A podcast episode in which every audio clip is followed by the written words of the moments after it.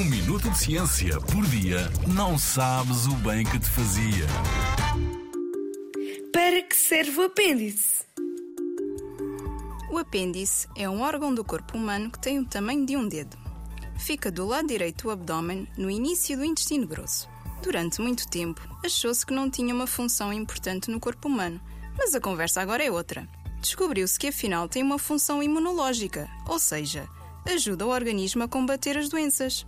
Para além disso, funciona como um centro de controle e distribuição de bactérias. No nosso intestino existem bactérias que são muito úteis. Por exemplo, que ajudam a digerir as fibras que comemos.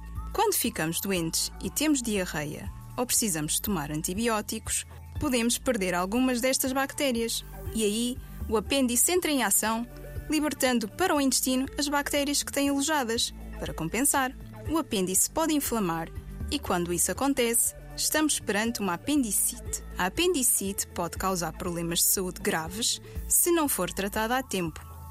Os sintomas mais comuns são dores na parte direita da barriga, na zona perto da anca, náuseas e vômitos.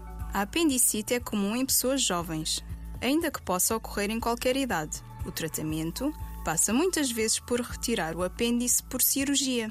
Apesar da sua importância, a maioria de nós consegue sobreviver sem apêndice. Incrível a capacidade de adaptação do ser humano, não achas? Na Rádio ZigZag, há ciência viva, porque a ciência é para todos.